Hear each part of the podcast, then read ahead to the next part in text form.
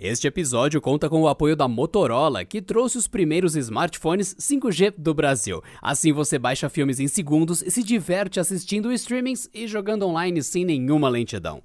Conheça a família 5G da Motorola. Começando mais um Canal Tech News para fechar essa semana com as notícias de tecnologia. Hoje trazendo uma luz no fim do túnel para vocês. Eu sou Wagner Waka, vem comigo para as notícias de hoje.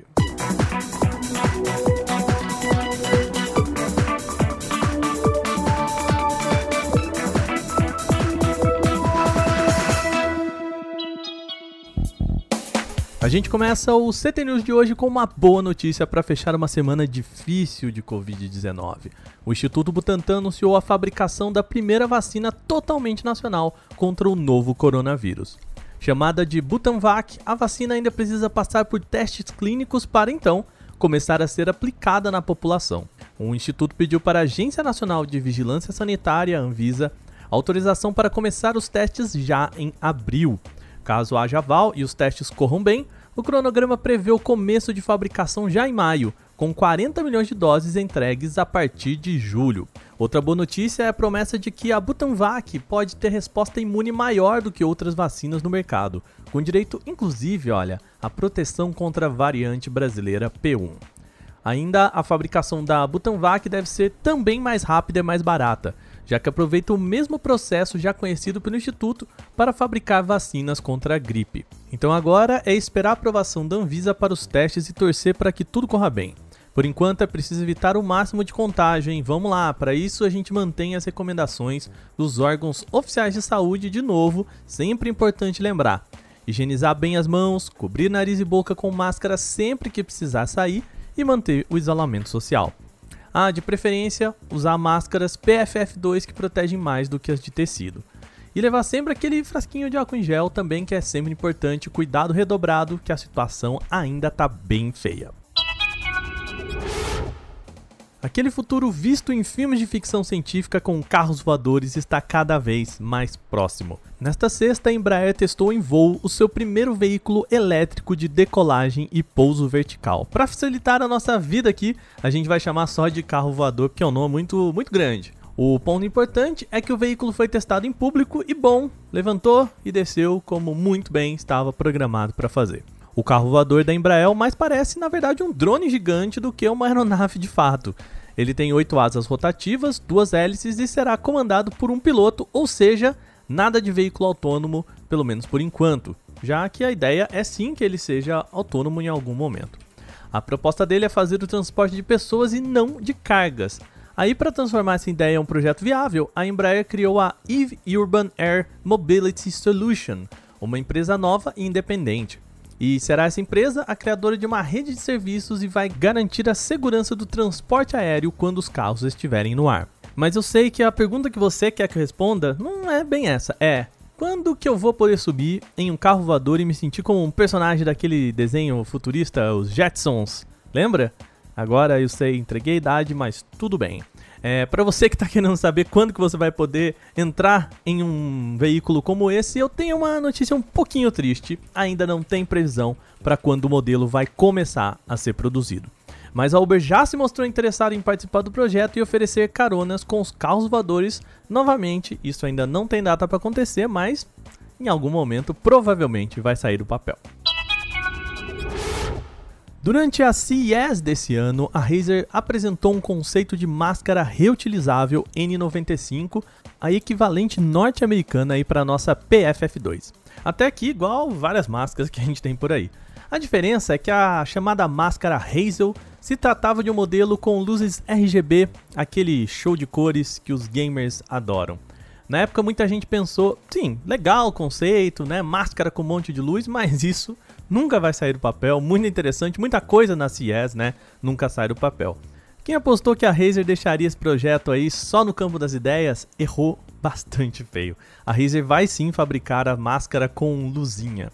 Vamos começar pelo mais simples. Para ser uma N95, ela precisa passar por aprovação de órgãos responsáveis que garantem a segurança da máscara, e isso, bom, a Razer já tem. De diferente, a máscara conta com dois ventiladores ativos que podem ser removidos e também com amplificadores de voz graças a microfones embutidos. Além disso, claro, tem o sistema de iluminação RGB Chroma que a Razer usa em seus periféricos, ou seja, nos mouses e teclados que a empresa tem. A parte importante é que, apesar dos recursos extras e da brincadeira que a gente falou aqui, né, todos esses acessórios, a máscara segue os requisitos de segurança e pode sim ser usada para evitar a propagação e contaminação pelo novo coronavírus. E quando que essa maravilha chega ao mercado? A Razer ainda não tem data de lançamento nem preço para o produto. E aí já fica o convite, alguém aí chuta quanto que vai custar essa máscara com microfone e luzes RGB? Manda pra gente.